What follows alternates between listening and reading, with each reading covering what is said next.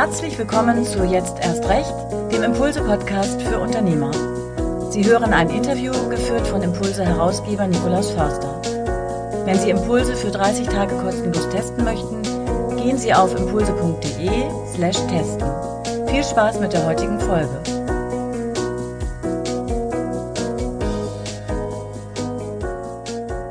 Ich begrüße Sie zum Impulse-Podcast Jetzt erst recht. Äh, jetzt erst recht in der Corona-Phase eigentlich eine Zeit, wo man ähm, ja vielleicht äh, Probleme hat, eben auch eine große Chance hat, neue Dinge zu starten. Deswegen interviewen wir seit einigen Monaten spannende Unternehmerinnen und Unternehmer und heute freue ich mich, äh, zu Gast zu haben, Verena Pauster. Willkommen. Hallo, danke. Ja, Verena Pauster, einige werden sie vielleicht kennen vom Namen. Sie hat eigentlich, glaube ich, einen sehr spannenden Background, kommt aus einem Familienunternehmen, 300 Jahre altes Familienunternehmen äh, aus der Nähe von Bielefeld, aus der Textilbranche, ist dann aber nicht ins Unternehmen eingestiegen, sondern hat was Eigenes aufgebaut. Ähm, das kann sie gleich, gleich kurz selbst erzählen. Höhen und Tiefen erlebt. Äh, Tiefen erlebt, würde ich sagen, mit einer Salatbar. Sie wollte eine Salatbarkette aufbauen. Das hat nicht so funktioniert. Dann aber sehr erfolgreich äh, äh, Apps für vor allem für Kinder, äh, Fox and Sheep. Also im, im Digitalbereich viel gemacht. Ähm, Frau Pauster, wenn Sie Ihren, Ihr Leben, Ihre Biografie kurz zusammenfassen würden, was sind die wichtigsten Punkte? Na, die wichtigsten Punkte sind, glaube ich, wie Sie sagen, dass ich immer so Unternehmertum im Blut hatte, immer gerne gründen wollte oder im Idealfall auch nicht mehrmals, sondern dann auch eine Sache, die richtig tragfähig ist. Also das ist, glaube ich, schon so der Kern von allem, dass ich ein Mensch bin, der gerne macht und gerne ausprobiert und umsetzt und dann auch in Kauf nimmt, dass man eben mal hinfällt und es nicht klappt. Äh, das Zweite, was mich immer begeistert hat, ist, ähm, ist Schreiben oder Reden halten, ähm, weil das so mein Mittel der Wahl ist, um Menschen mitzunehmen, um sich zu erklären, wo kommt man eigentlich her, wie kommt man auf die Gedanken, die man hat, was bewegt einen. So, und das dritte ist, bin großer Familienmensch, äh, komme, wie Sie gesagt haben, aus einer äh, großen Familie und ähm, wir haben, mein Mann und ich haben selber vier Kinder und haben hier also unsere kleine große Familie in Berlin. Und das ist natürlich auch immer Teil des Lebens, das alles so äh, unter einen Hut zu kriegen. Ja, das sind sehr spannende ähm, Wurzeln, die Sie haben oder Background, was Sie jetzt nicht gesagt haben. Äh, Sie haben auch eine politische Seite. Ja? Also ähm, sind die Urenkelin von Gustav Heinemann, äh, unser Bundespräsident vor vielen, vielen Jahrzehnten. Mhm. Äh, Johannes Rau war Ihr Onkel. Das heißt, Sie haben auch in der eigenen Familie haben Sie quasi Beziehungen zu sehr prominenten Politikern, die Sie wahrscheinlich auch geprägt haben, schon als Kind, oder? Ja, ja, sehr. Ähm, vor allen Dingen natürlich Johannes Rau, weil ich ihn von meiner Geburt an erlebt habe. Mein Urgroßvater ist drei Jahre, bevor ich geboren wurde, gestorben. Aber auch der war sehr präsent äh, in meiner Kindheit äh, und Jugend und eigentlich bis vor ein paar Jahren, bis meine Großmutter starb, die seine Tochter war und sehr stark ähm, ihn am Leben gehalten hat. Ähm, und diese politischen Diskussionen am Abendessenstisch, bei Familienfeiern, ähm, weil man eben auch nicht immer einer Meinung war, weil Unternehmer auch damals noch äh, ganz standardmäßig CDU wählten in Ostwestfalen und, und Johannes Rau ja offensichtlich SPD war. Also da knallt es auch mal schön. Aber das war eben immer so ein Diskurs und so eine Diskussion, bei der es bei der es positives Streiten war. Also es ging darum, um die beste Lösung zu ringen. Ähm, es ging nicht darum, sich per se blöd zu finden. Und manchmal wünsche ich mir so diese Streitkultur der 90er Jahre zurück, wo, ja, wo es vielleicht auch noch ohne Social Media wirklich ins Gesicht des anderen war und dadurch ein bisschen ehrlicher und offener und fairer ins Gesicht des anderen. Ich erinnere mich jetzt, äh, ich habe das ihr Buch gestern Abend zu Ende gelesen. Frau Paus hat ein tolles Buch geschrieben, äh, Das neue Land. Äh, und ich sage toll, ich bin wirklich begeistert von diesem Buch und ich das gestern noch gelesen, ohne Social Media. Sie waren in einer Kneipe in München vor 20 Jahren und auch damals ging es schon um die Frage, wie kann man eigentlich das Land vorantreiben? Was war der genau, Moment, den Sie im Kopf haben? Ja, da hatte Meinhard Miegel, ähm, Soziologe und Buchautor und vieles weitere, ähm, eine, eine Bewegung ins Leben gerufen, den Bürgerkonvent, ähm, mit der Unterschlagzeile sozusagen, Deutschland ist besser als jetzt. Und er hatte wahnsinnig emotionale Videos produziert für die damalige Zeit. Und ich war 22 und guckte mir diese Videos an, wo irgendwie Trümmerfrauen unser Land wieder aufbauten und, ähm, und hatte so dieses Gefühl, jawohl, endlich kommt hier mal Bewegung in diese ganze Sache. Das war ja kurz nach dem Crash der New Economy. Deutschland war in einer tiefen Rezession. Und ähm, es wurden eher Wunden geleckt, als zu sagen, wie bauen wir jetzt äh, das nächste Wirtschaftswunder oder wie nehmen wir jetzt diese Digitalisierung in Angriff. Und dieses Machen und dieser Spirit dieser Bewegung hat mich total angesprochen.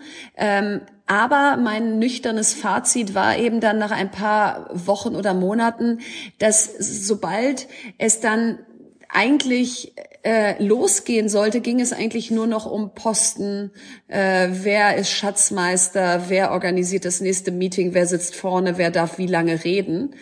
Und da war ich irgendwie sehr desillusioniert, weil ich dachte, wenn schon eine Bewegung, die noch gar nicht an Parteistrukturen gebunden ist, so formalistisch ist, wie soll man es dann schaffen, dass die Sache im Vordergrund bleibt und nicht immer Personendebatten und Machtspielchen und was damit alles so einhergeht? Sie beschreiben schön in Ihrem Buch, beim zweiten Treffen der Kneipe, da sitzen plötzlich vier Männer vorne mit großen Namensschildern und dann geht es um Arbeitskreise, man muss sich sozusagen zuordnen, was man genau macht. Also schon war man in so einem formalistischen äh, ähm, Ding drin.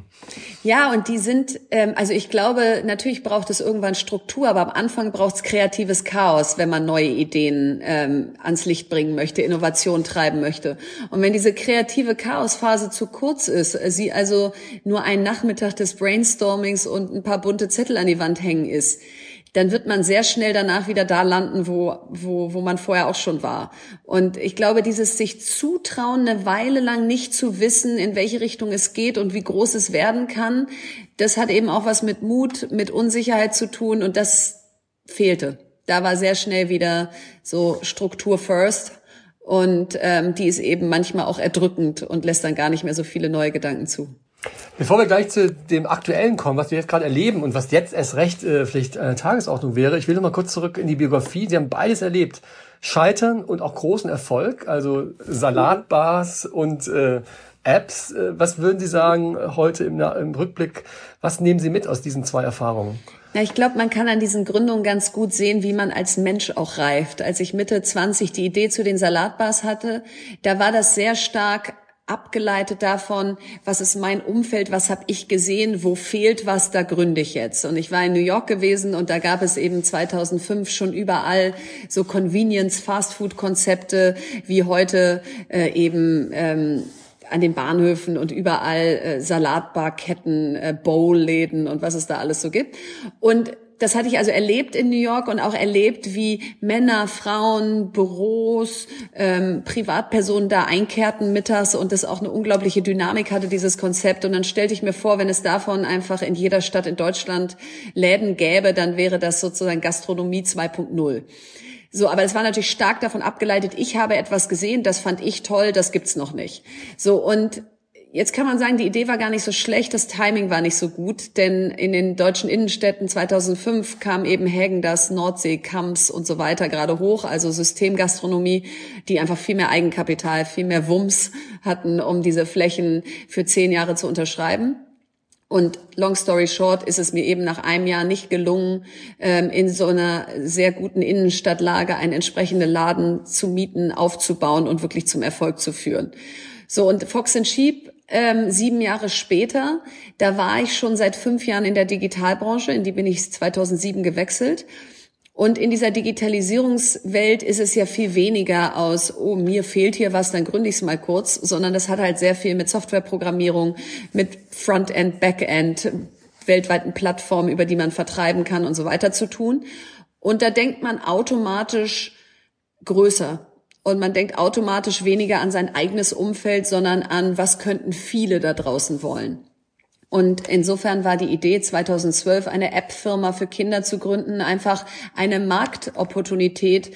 Es gibt ein neues Gerät, das iPad, das Smartphone wird auch immer mehr von Kindern genutzt, aber der Content auf diesen Geräten ist nicht gut genug. Also gründen wir doch da mal was. Und eben direkt international. Sie haben direkt in, in verschiedene Sprachen gedacht. Sie haben so quasi acht, zehn, zwölf Sprachen von Anfang an konzipiert und damit konnten sie auch eine große Masse erreichen. Dann. Genau, das war ganz bewusst, dass wir es Fox and Sheep genannt haben und nicht Fuchs und Schaf, äh, dass wir es in zwölf bis sechzehn Sprachen sogar sofort internationalisiert haben, den Content, weil wir eben gesehen haben, die großen Märkte sind China, Amerika, Russland, Brasilien, äh, später Malaysia, Indien und nicht unbedingt Deutschland. Äh, Deutschland ist eher sehr kritisch, äh, was ja eh die Digitalisierung angeht und war es auch 2012 besonders, so dass wir eigentlich gar nicht so sehr ein deutsches Unternehmen in Deutschland sein wollten. Wir wollten aber die Werte, die wir in Deutschland haben, bei der Nutzung von Medien für kleine Kinder in die ganze Welt transportieren.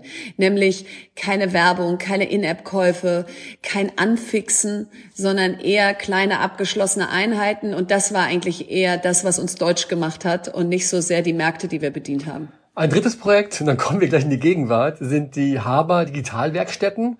Ähm, was haben Sie da gemacht? Das war dann die Weiterentwicklung des Gedanken. Jetzt haben wir hochwertige Apps für kleine Kinder erschaffen, aber da lernen die doch nichts. Das ist doch noch nicht Medienkompetenz. Da, damit machen wir doch die Kinder nicht zu Gestaltern der Zukunft, sondern eher zu guten Konsumenten. Und so haben wir 2016 zusammen mit Haber, dem Fränk einem fränkischen mittelständischen Unternehmen, Familienunternehmen, ähm, die haben die Mehrheit an Fox Sheep gekauft und mit ihnen zusammen hatte ich die Idee, sogenannte Digitalwerkstätten im ganzen Land aufzumachen, was außer schulische Lernorte sind, ausgestattet für Kinder im Alter von sechs bis zwölf Jahren mit Beamer, Geräten, äh, Robotern, Platinen, alles, was es so braucht.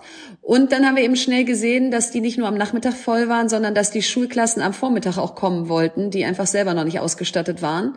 Und so hat das ganze digitale Bildungsthema sozusagen Einzug in mein Leben erhalten, womit ich mich dann seit 2016 stark beschäftigt habe. So, das ist, was Sie tun. Sie investieren auch Geld in verschiedene äh, Startups, äh, sind quasi Unternehmerinnen gewesen, sind Unternehmerinnen, Investoren.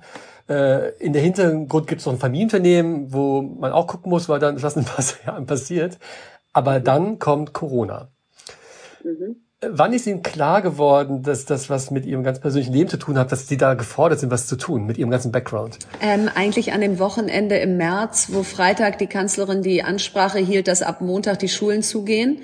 Ähm, an dem Wochenende habe ich so viele Zuschriften bekommen per E-Mail, Anruf, SMS, WhatsApp von Freunden und Bekannten, die gesagt haben, ich glaube, du kennst dich doch da total aus bei dem Thema. Was machen wir denn jetzt ab Montag? Äh, also auch viele Lehrer und Lehrerinnen über Twitter und über ganz viele Kanäle. Und dann habe ich so angefangen, jede einzelne zu beantworten und irgendwann habe ich gemerkt, Mist, ich bräuchte eigentlich so eine Liste, die ich jetzt verschicken kann. Und dann habe ich einen LinkedIn-Post live gestellt mit einfach so 25 Anwendungen, die uns jetzt in der Corona-Lockdown-Zeit helfen können.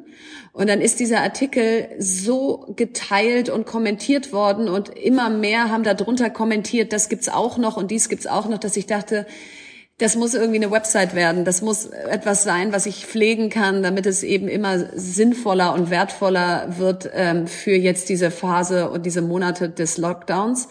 Und dann habe ich homeschooling-corona.com ins Netz gestellt, eigentlich ein WordPress-Blog, also gar nicht irgendeine große äh, Sache, aber eben versucht, sie so ansprechend darzustellen, dass man als Eltern, Lehrer, Schulleiter das Gefühl hat, Mensch, das hätte eigentlich vom Kultusministerium kommen sollen, aber gut, dass es äh, jetzt überhaupt da ist. Aber es war kein Kultusministerium, das haben Sie selbst gemacht und Sie hatten, glaube ich, noch einen Programmierer an der Seite. Mhm. Also zu zweit haben Sie es gemacht, oder? Genau, genau. Den, äh, Samuel und ich äh, haben das zusammen gemacht. Ich habe den ganzen Content äh, recherchiert beziehungsweise zusammengetragen, äh, sogenannte Challenges mit meinen Söhnen durchgeführt aus, was kann man denn machen mit diesen Programmen, damit man auch die Leute so ein bisschen auf den Plan ruft, paar Tipps geteilt, wie das hier bei uns zu Hause funktioniert und Samuel hat's äh, programmiert sozusagen und zusammengestellt.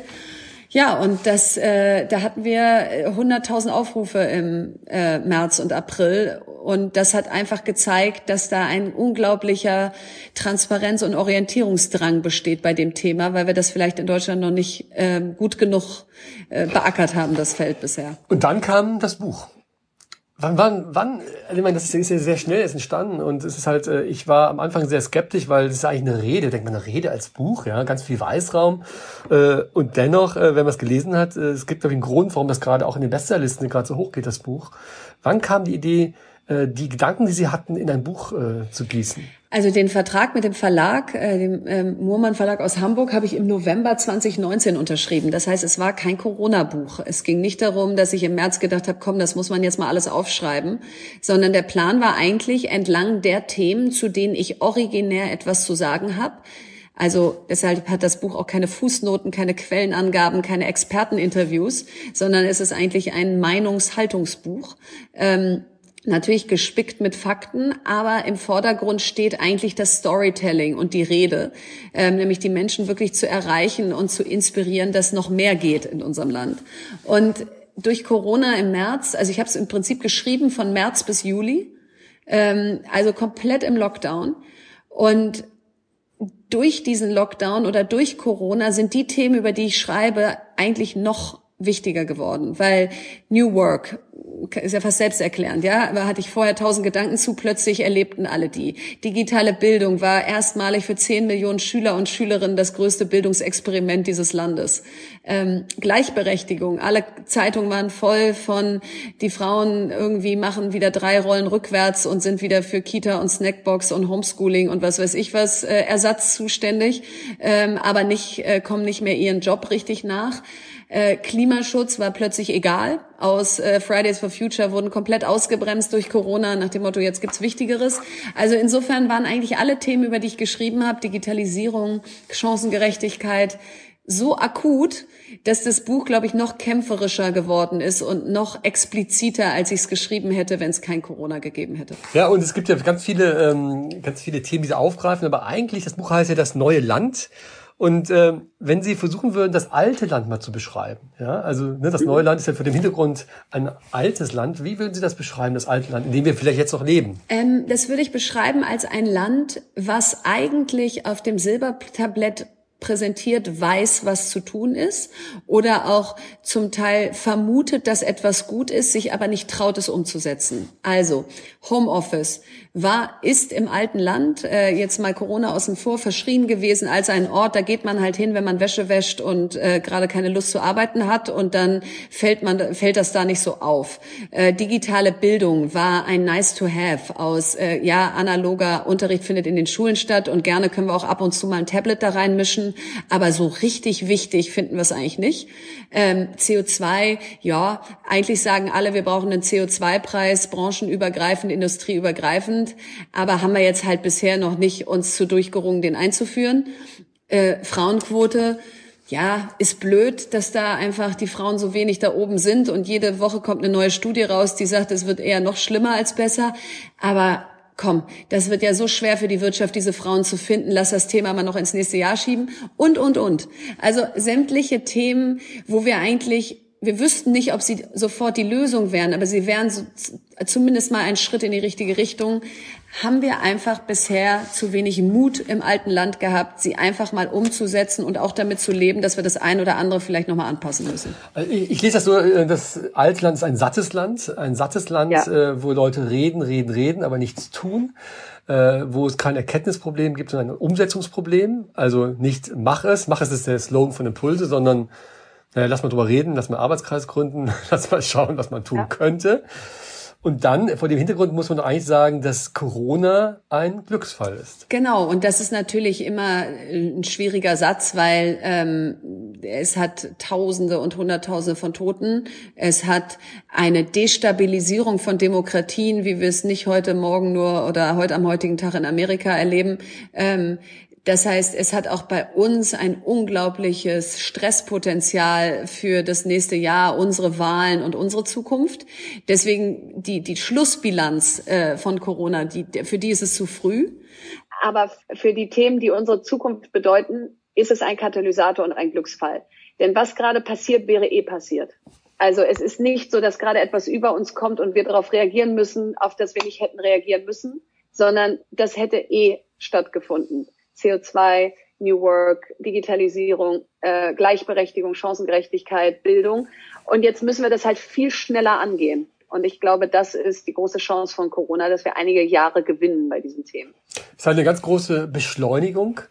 Äh, wenn ich mir diese Bücher anschaue, ich gucke mir sehr viele Bücher an und viele finde ich nicht besonders gut. So aktuelle Bücher, die so schnell geschrieben sind, dann wieder weg sind. Und warum? Mhm. Weil es letztlich nur Forderungen sind, Analysen der Gegenwand, aber sehr unkonkret. Das Schöne bei Ihrem Buch ist, es ist enorm konkret. Hinter jedem Kapitel gibt es zwei ganz konkrete Dinge, die wir jetzt tun können. Das ist sehr ungewöhnlich und ich würde mit Ihnen gerne auf ein paar Dinge eingehen. Ich glaube, ein paar sind relativ für Unternehmer und Impulse ist, wird gelesen äh, von Unternehmern, von Inhabern, von Geschäftsführern. Also was Unternehmertum bedeutet, ist, glaube ich, relativ klar, aber es gibt eben ein paar Punkte bei Ihnen, die sehr konkret sind und ich würde auf ein paar gerne eingehen. Also ein Punkt ist, und wir gehen jetzt über Recht, kurz reden wir kurz über Rechtsformen, dass Sie sagen, eigentlich, wenn man nach vorne denkt, reicht es nicht, eine GmbH zu haben und auch andere Rechtsformen. Es müsste andere Rechtsformen geben, die uns mehr Möglichkeiten geben. Es gibt da zwei Dinge, die Sie erwähnen. Eins stammt von Ihnen selbst, da kommen wir gleich zu. Aber das erste ist das Thema Verantwortungseigentum. Gesellschaft und Verantwortungseigentum, das ist keine Idee von Ihnen, aber die gibt es seit ein paar Jahren schon. Ähm, das, Sie machen sich stark dafür. Wollen Sie noch mal erläutern, warum das der Fall ist? Ja, also worum geht's da? Da geht es darum, eine, ähm, eine neue Form zu finden, dass Unternehmen ähm, langfristig nicht verkaufbar sind. Also praktisch wie in Stiftungen geführt werden, wie bei Bosch oder Zeiss oder Alnatura das der Fall ist. Und in der Startup-Szene ist es so, dass die ja jetzt ähm, in den letzten zehn Jahren eher dafür bekannt war, ähm, qua des Geschäftsmodells der VCs, die, der Venture Capitalists, die das Geld geben für diese Gründung und das Wachstum, dass sie eben nach einer Zeit verkauft werden. So und aus ihnen weder Familienunternehmen werden, noch langfristige Unternehmen, die in die nächste Generation übergeben werden.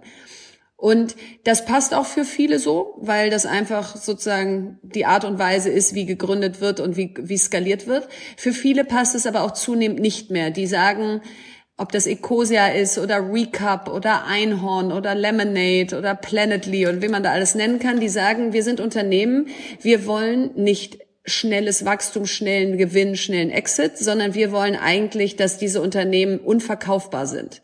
Damit eben nicht Recap morgen zu Starbucks gehört, das ist so ein Pfandsystem für, ähm, für Coffee-to-go-Becher, oder Ecosia nicht morgen zu Google, eine Suchmaschine, die Bäume pflanzt im, im Gegenzug zu Suchanfragen, und die wollen ein langfristiges Versprechen an Mitarbeiter, Kunden und Stakeholder geben.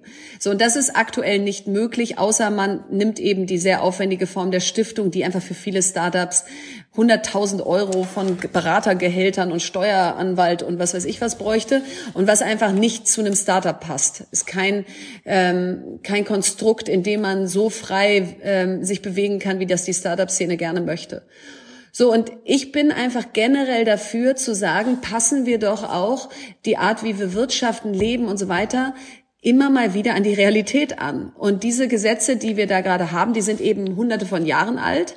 Und jetzt gibt es einfach neue Formen, die wurden vielleicht damals nicht bedacht. Und das finde ich spannend an solchen Gedankenexperimenten wie einer Gesellschaft in Verantwortungseigentum. Wie kann eigentlich das Stiften von morgen aussehen? Und ähm, so wie es aktuell ist, funktioniert es für viele nicht. Wie würde es konkret aussehen dann? Also Sie sagen, es geht auch um, um Mitarbeiter. Auch Mitarbeiter könnten quasi da eine Rolle spielen. Und zwar die, die Verantwortung übernehmen wollen. Ähm, wie wird das konkret aussehen? Genau, es sieht eigentlich konkret so aus, das Unternehmen gehört sich selbst. Das heißt, es gehört nicht einzelnen ähm, Eigentümerfamilien und die können dann nur innerhalb ihrer eigenen ähm, Stämme oder Nachfahren weitergeben, sondern man kann auch an, Unter äh, an Mitarbeiter übergeben. Und den Mitarbeitern gehört das Unternehmen und immer denen, die aktiv darin arbeiten. Und wenn die gehen, übergeben sie an den nächsten. Und die Idee dahinter ist, wir haben so viele Familienunternehmen natürlich in diesem Land, die von, die, die jetzt einfach von Erbengenerationen verwaltet werden, wenn man so möchte, die externe Geschäftsführer haben, aber wo diejenigen, die im Unternehmen arbeiten, gar keine äh, Motiv oder gar keine Anteile am Unternehmen haben und die, die außerhalb des Unternehmens sind, alle Anteile am Unternehmen haben. Und wenn man sich eben intrinsische Motivation anguckt, und die ist in der Startup-Szene natürlich besonders wichtig, wie gewinne ich Fachkräfte, wie gewinne ich Talente, die einfach sich mit beteiligt fühlen wollen, dann geht es nicht ohne Mitarbeiterbeteiligung. Und noch mehr fühle ich mich natürlich verantwortlich, wenn ich das Gefühl habe, das Unternehmen gehört mir und es liegt an mir, ob es das in zehn Jahren noch gibt. Und vielleicht treffe ich dann auch andere Entscheidungen im Alltag. Vielleicht überdenke ich eine Krankschreibung, die ich sonst leichtfertig gemacht hätte. Vielleicht ähm, äh, arbeite ich automatisch mehr, weil ich sage, das ist mein Unternehmen hier. Ich will hier alles geben. Also es macht ja auch was mit einem, wenn man das Gefühl hat, ich bin hier voll mit an Bord. Stiftung ist die eine Möglichkeit, die ist sehr old-fashioned. Es gibt was anderes Deutsches, nämlich die Genossenschaft. Das hat ja auch etwas äh, zu, damit, wo man versucht, Leute zusammenzubringen. Äh, sehen Sie da Querverbindungen zu dem Thema Verantwortungs? Äh, da kenne ich mich jetzt zu wenig aus, weil es nicht meine Initiative ist. Also bei meiner äh, Initiative oder Idee, die ich im Buch skizziere, der nachhaltigen GmbH, könnte ich das besser beantworten. Hier, äh, inwiefern das in einer Genossenschaft abbildbar ist, ähm, kann ich Ihnen jetzt nicht sagen. Ich würde aber vermuten, dass wenn es das wäre, dann, ähm, dann gäbe es diese Extraforderung nicht. Denn es geht ja nicht darum, jetzt Komplexität und Bürokratie zu schaffen, sondern neue Optionen, die bisher nicht auf dem Tisch sind. Aber wieder, glaube ich, eine spannende Sache, weil viele Unternehmer gerade überlegen, wie kann man eigentlich die Zukunft gestalten, wie kann man Mitarbeiter einbinden. Deswegen, das ist, glaube ich, eine Initiative, die man nochmal im Detail anschauen kann. Aber Ihre eigene Idee, Sie haben es gerade schon gesagt, ist das Thema eine N GmbH. Also keine gemeinnützige GmbH, sondern eine nachhaltige GmbH. Was war die, Ihre Idee dabei? Das Thema äh, Klimaschutz, Nachhaltigkeit auch im Sinne von, wie langlebig sind Unternehmen, ähm, Mitarbeiterbeteiligung ähm, und eben auch gesellschaftlicher Wirkungsgrad außerhalb des Unternehmens in Form von Spenden oder Social Entrepreneurship, sind alles Themen, die wir schon ganz viel diskutiert haben, die alle schon im Raum stehen, aber die, wenn man jetzt heute neu gründet, sehr schwer sind, in die DNA des Unternehmens einzuflechten. Ich kann also in die Satzung natürlich schreiben, wir werden uns immer bemühen, nachhaltig zu sein oder so, aber die Satzung kann ja auch wieder ändern. Ähm, und wenn ich eine NGmbH denke, dann ist die einfach im GmbH-Recht so verankert, dass es Voraussetzungen dafür gibt, dass ich eine NGmbH sein darf, wie eine GGmbH gibt es auch Voraussetzungen. Und die sind eben im Fall der NGmbH, dass ich nicht nur CO2-neutral wirtschafte, sondern aktiv CO2 reduziere und das in einem Nachhaltigkeitsbericht jedes Jahr ähm, Ausweise. Es ist, dass ich mindestens 15 Prozent des Unternehmens, äh, dass ich mindestens mit mindestens 15 Prozent Mitarbeiter am Unternehmen beteilige über Stock Option Programme. Die werden auch gerade sehr stark diskutiert. Da sind wir auch noch nicht äh, in Deutschland so weit, dass das gut geht. Und drittens, dass ich ein fest äh, gelegten Anteil des Gewinns oder Umsatzes pro Jahr spende oder in Social Entrepreneurship investiere, was Patagonia zum Beispiel sehr gut vormacht. Die spenden jedes Jahr ein Prozent ihres Gesamtumsatzes. So, und wenn das so eine Regelmäßigkeit hat und wenn das von Anfang an gewollt ist, dann führt es ja dazu, dass man sagt, ich baue jetzt hier gerade ein Unternehmen im Bereich, ich sag mal irgendwas, ähm, Energie auf oder Bildung aber gleichzeitig mache ich mir von Anfang an Gedanken, was mache ich denn mit ein Prozent des Umsatzes jedes Jahr? Macht es da wirklich Sinn, nur zu spenden? Oder sollte ich da vielleicht von Anfang an auch etwas aufbauen, was so nach dem Yunus-Prinzip sich zurückverdient und immer größer wird, also eher Social Entrepreneurship ist? Und das von Anfang an zu machen, führt dazu, dass Menschen lieber für dich arbeiten wollen, weil viele der Menschen unter 40 im heutigen Arbeitsmarkt, äh, die stark umkämpft sind, die interessiert es, was Ihr Arbeitgeber macht, wie er denkt, wie langfristig er handelt.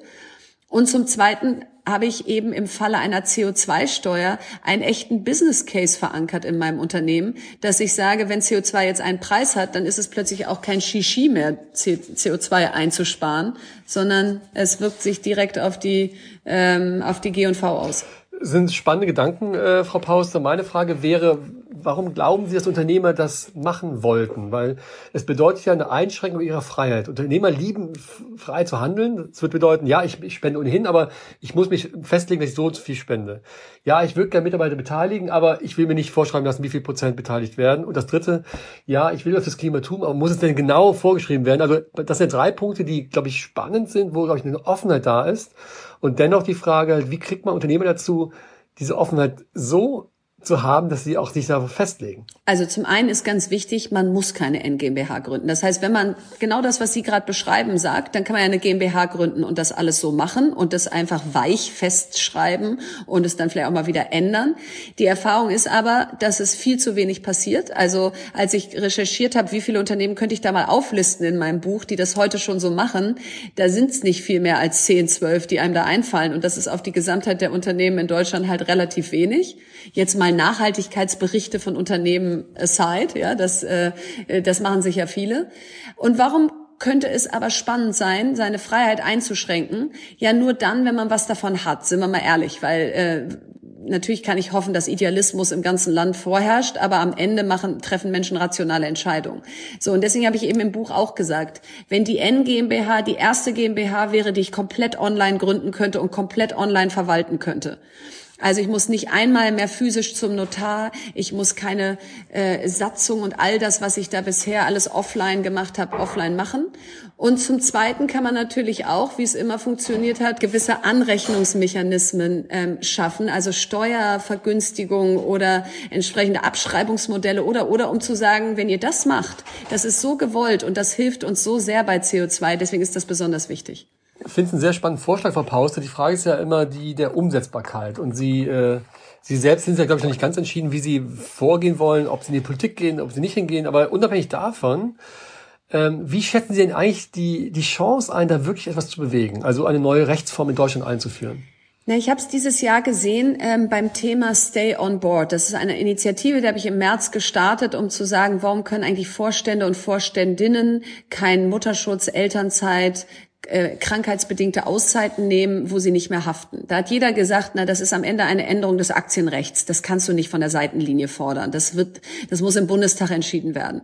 So, und dann haben wir angefangen und gesagt, machen wir doch mal ein Eckpunktepapier, sagen wir doch mal, wie das aussehen könnte, versammeln wir doch mal Menschen aus der Wirtschaft wie Ann-Christine Achleitner, Dieter Zetsche äh, und so hinter uns und Nehmen wir doch mal die großen Vereinigungen, den Deutschen Anwaltsverein mit 65.000 Juristen und FIDA und den Juristenbund und so weiter und nehmen die mit und sagen nicht einfach, wir haben hier eine tolle Idee, sondern was sagt ihr dazu? Und das hat dazu geführt, dass es jetzt heute im Rechtsausschuss des Deutschen Bundestags angekommen ist, das Bundesjustizministerium sich damit befasst, es hohe Wellen geschlagen hat. So, und das gibt mir den Glauben, dass wenn man etwas sehr gut durchdringt und vorbereitet, ähm, die entsprechenden Anspruchsgruppen mitnimmt und nicht einfach wie so eine Mrs. Besserin, Besser, Besserwisserin von der Seitenlinie da reingrätscht, dass man dann Änderungen herbeiführen können, kann, auch außerhalb der Politik. Ich schätze Menschen, die Humor haben und wenn ich Ihr Buch mir so anschaue, also alle äh, Kapitel sind 10, 20, 30 Seiten lang und im Bereich Klimaschutz gibt es nur einen einzigen Satz. Ein ganzes Kapitel mit, äh, mit, äh, mit zwei Sätzen. Der erste Satz, ich kann das ganze Kapitel jetzt vorlesen. Der erste Satz lautet, das Leitinstrument der Klimapolitik im neuen Land ist der CO2-Preis. Und der Preis für eine Tonne CO2 beträgt ab morgen 50 Euro und steigt bis 2030 auf 130 Euro an. Punkt. Kapitel zu Ende. Da mussten Sie auch selbst lachen, oder? Da musste ich selbst lachen und vor allen Dingen musste ich lachen. Ähm, vor allen Dingen musste ich sehr lachen, ähm, weil als ich das dem Verlag vorgestellt habe, ähm, denn die haben natürlich gedacht, ich habe gerade 18 Seiten vergessen und ähm, äh, haben mich hart gechallenged auf diesem Kapitel und haben gesagt, du kannst nicht über Klimaschutz einen Satz schreiben, ähm, das geht nicht. Und äh, und ich hatte aber natürlich nicht einen Satz geschrieben, weil ich nicht auch 20 Seiten hätte schreiben können, sondern weil ich bei dem Kapitel saß ich da und hatte natürlich Maya Göpels Buch gelesen, hatte all diese ganzen äh, Recherchen, Agora Energiewende, Potsdam Institute, alles rauf und runter und dachte, das kann ich jetzt alles wiedergeben. Aber am Ende, wenn CO2 keinen Preis hat, dann wird sich nichts ändern. Und deswegen war diese bewusste Verkürzung, dieses Stilmittel des ich schreibe einen Satz und das Kapitel ist fertig, war die Hoffnung aus, so, im neuen Land hat CO2 einen Preis und das setzen wir jetzt um und da reden wir nicht mehr drüber. Und äh, da, da hatte ich irgendwie an der Stelle mal Lust drauf und äh, dachte, vielleicht äh, komme ich damit durch. Also bei mir hat es äh, viel ausgelöst. Es hat mich sehr gefreut, so ein Kapitel zu lesen. Nicht, weil es so kurz ist, sondern weil es so prägnant ist. Und ich schätze das. Äh, das ist ja keine Literatursendung. Trotzdem äh, kann ich sagen, dieses Buch ist wirklich absolut empfehlenswert. Ähm, vor allen Dingen eben nicht nur, weil sie äh, sagen, was sinnvoll wäre, was sie konkrete Vorschläge machen. Und weil es wunderschöne Spitzen hat. Und eine der Spitzen ist zum Beispiel, wenn wir so weitermachen, sind wir irgendwann dann das Naherholungsgebiet für China. Das fand ich einen sehr, sehr schönen Satz nach dem Motto, wir sind so alt geworden. Ich habe mir das wirklich so vorgestellt, wie dann so Chinesen hier so durch unsere Straßen ziehen und wir sitzen alle so in unseren Vorgärten und es ist alles so ganz grün und, und, und heimelig hier und die erholen sich mal von ihrem busy Leben bei uns. Äh, und da dachte ich so, nee, das ist aber nicht mein Zukunftsbild. Ja, und dieser Podcast heißt Jetzt erst recht und äh, die, die jetzt zugehört haben, äh, haben vielleicht verstanden, warum es vielleicht eine gute Idee war, Verena Pauster einzuladen. Äh, ich wünsche Ihnen, Frau Pauster, viele Leser für dieses Buch, aber vor allen Dingen, dass viele um, äh, Vorschläge, die so konkret sind, auch umgesetzt werden. Und ich glaube, jeder, der das Buch liest, wird auf neue Ideen kommen, was man tun könnte. Vielen Dank. Ich danke, dass Sie dabei waren. Äh, das war Verena Pauster. Ähm, heute im Impulse-Podcast. Jetzt erst recht. Vielen Dank. Äh, bis bald. Bis bald. Das war jetzt erst recht, der Impulse-Podcast für Unternehmer. Weitere spannende Geschichten, wertvolle Tipps, Checklisten und Informationen für Unternehmer finden Impulse-Mitglieder online und im Magazin. Wenn Sie Impulse für 30 Tage kostenlos testen möchten, gehen Sie auf impulse.de/testen.